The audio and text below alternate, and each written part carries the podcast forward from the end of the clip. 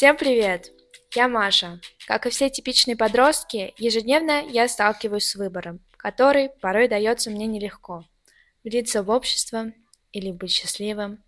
Так произошло и в этом году, когда после девятого класса мне нужно было выбирать свой путь на ближайшие пару лет. Сменить школу, уйти в колледж или не выходить из зоны комфорта. Новый коллектив, люди, адаптация. Я же всю жизнь учусь в одной и той же школе. Каково это? Наверное, с этими вопросами когда-либо сталкивался каждый из нас, будь это про школу или про жизнь в целом. Так вот, идея о смене учебного заведения зародилась у меня в голове еще в начале девятого класса. На первый взгляд полный абсурд, ведь впереди ОГЭ. Однако сложилось так, что сразу несколько моих подруг перешли в новые школы, и мне казалось, что их жизнь внезапно наладилась. Спойлер. Все было не так гладко. Я не перевелась год назад и остаюсь в своей школе до одиннадцатого. Сегодняшний эпизод я бы хотела посвятить именно переходу и адаптации в новый коллектив. И так как за свои 9 лет обучения я ни разу не переходила в новое учебное заведение, с этим мне поможет та самая подруга, которая сменила школу год назад. Всем привет! Меня зовут Мелиса, и как мы уже поняли, я тот самый человек, который решил покинуть стены родной школы в начале девятого класса. Расскажи, как в целом процесс перехода повлиял на себя? Потому что с первого класса мы учились в одной параллели, и насколько я помню, это был твой первый опыт подобного рода. На самом деле, изначально в моей голове все выглядело немного иначе. У меня было несколько вариантов развития событий. Либо же меня не будут воспринимать всерьез, и я стану своего рода изгоем, или все будет прекрасно, как в американском подростковом сериале. На самом деле, реальность не совпала ни с одним из них. Определенно, в самые первые дни все одноклассники испытывают к тебе некий ажиотаж. Большинству интересно побольше узнать о тебе, о твоей жизни и о причине переходов – в дальнейшем ты просто существуешь в этом окружении и становишься его частью. Знаешь, на тот момент мне, как человеку, который остался в классе без близких людей, с которыми можно поговорить, казалось, что у тебя все очень и очень круто. Ты нашла новое окружение, друзей, с которыми вы законнектились с 1 же сентября. К тому же у вас в школе был сделан новый красивый ремонт, чего у нас не было. Поэтому я тоже загорелась идеей о переходе. Ты же понимаешь, что на самом деле все было не так гладко. Конечно, но в моих глазах все выглядело именно так. На деле же мне пришлось выйти из зоны комфорта, взять на себя инициативу и знакомиться самой, так как многие одноклассники уж точно не собираются подходить к тебе первыми. Первое время я терялась в коридорах, забывала имена одноклассников и учителей.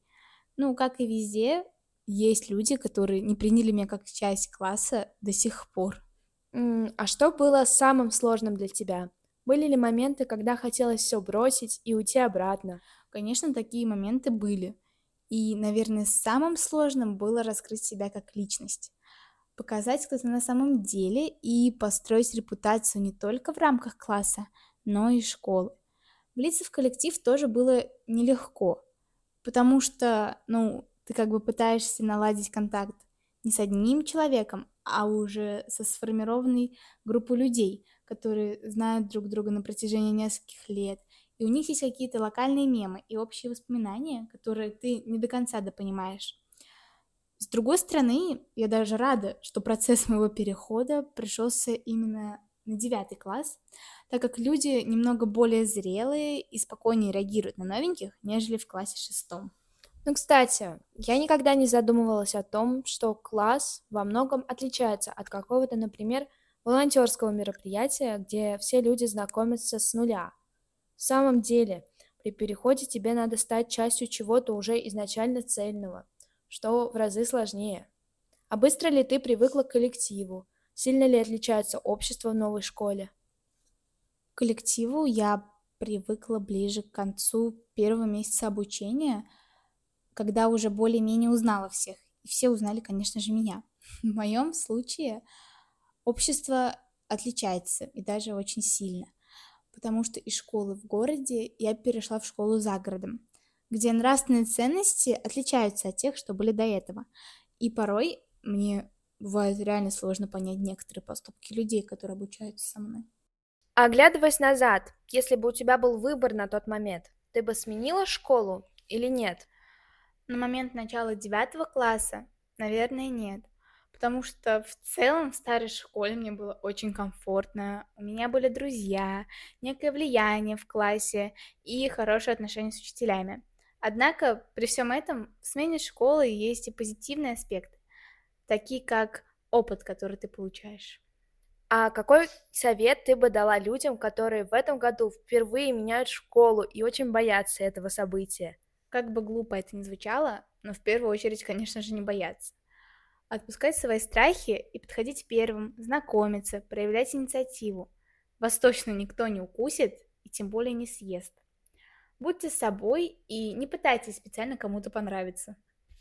Более того, мы провели опрос, по результатам которого оказалось, что страх непринятия коллектива присутствует у подавляющего большинства.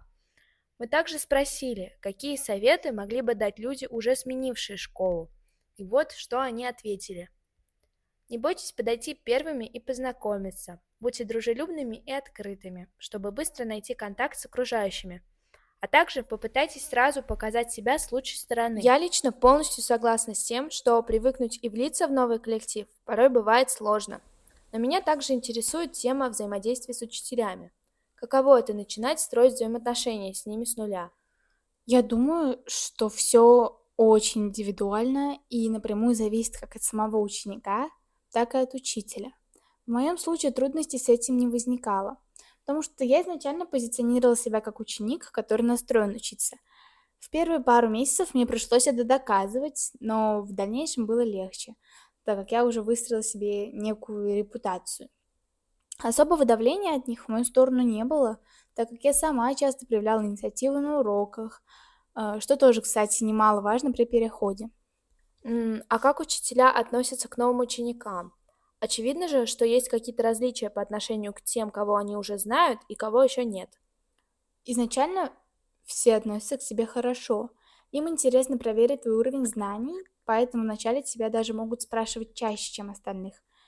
Насчет различий э, у тебя нет каких-то поблажек и привилегий.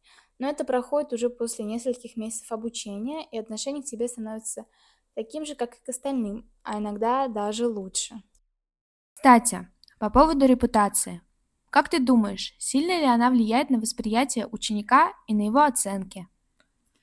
Она определенно играет большую роль, потому что учителя склонны к предвзятому отношению к ученикам с плохой репутацией, что также влияет и на оценки.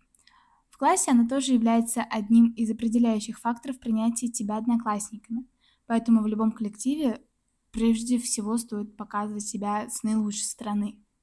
Знаешь, как человек с красным аттестатом полностью поддерживаю данное утверждение, потому что построив хорошую репутацию себе однажды и немного поработав на нее, в дальнейшем она 100% будет работать на вас.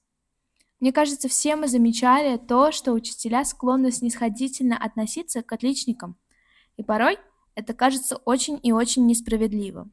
На самом же деле им тоже пришлось работать, чтобы многое сходило с рук. Я полностью с тобой согласна. Но, к сожалению, одноклассники часто не понимают этого и думают, что всю твою жизнь тебе просто везет, и ты получаешь хорошие оценки за красивые глазки. Это напомнило мне одну ситуацию. Как вы знаете, а может быть и не знаете, в этом году мы сдавали ОГЭ. Честно, в течение всего года я не делала ничего для подготовки к нему за пределами школы. Однако все равно получила отлично по всем предметам. Однажды после устного русского у нас зашла речь об ОГЭ, и девочка, с которой я разговаривала, предъявила, что я, не готовясь к нему, сдала его на большее количество баллов, чем она, которая готовилась в течение месяца с репетитором, и высказала свои переживания по поводу того, что люди, которые не готовятся, сдадут лучше, чем она, которая ходит к пяти репетиторам.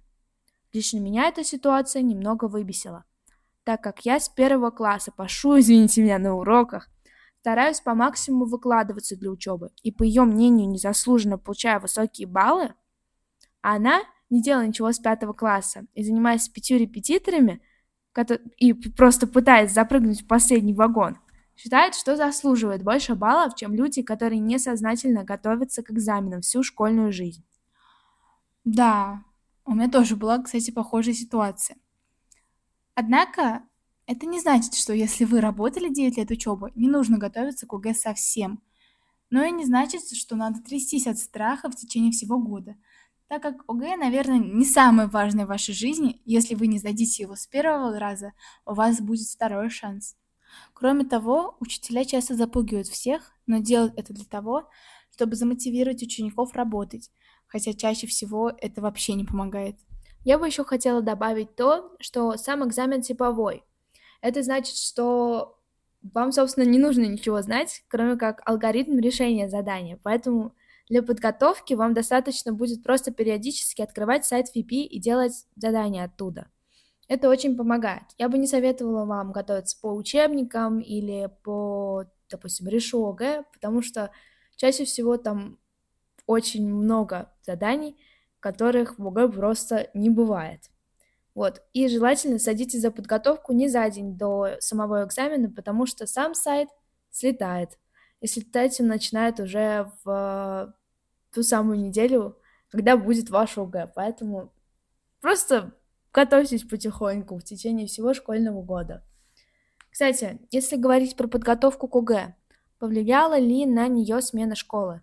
Я думаю, нет, так как я бы не готовилась независимо от школы. А насколько, по-твоему, выгоднее оставаться в старой школе, чем переходить в новую с точки зрения успеваемости? Опять же, все очень индивидуально.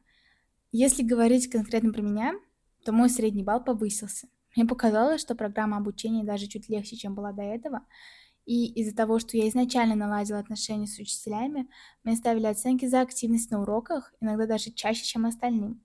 Учителя также с пониманием отнеслись к тому, что мне нужен был хороший аттестат, и зачастую давали какие-то задания на оценку и даже делали поблажки, за что я им, конечно же, очень благодарна. Ну что ж, Подводя итог, мы точно можем сказать, что на самом деле процесс перехода не так страшен, как может показаться на первый взгляд.